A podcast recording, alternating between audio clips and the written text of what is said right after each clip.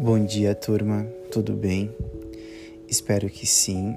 Então, recapitulando as últimas aulas que a gente está aprendendo, hoje a gente vai falar sobre a busca por fontes alternativas de energias não poluentes e renováveis.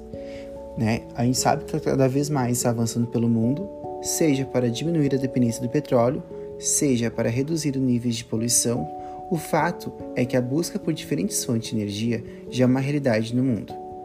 A geração, a transmissão e a distribuição de energia é um, é um processo de fundamental importância para a sociedade e desenvolvimento econômico. Faz-se necessário em nossas casas, ruas, meios de transportes, atividades econômicas e por aí vai.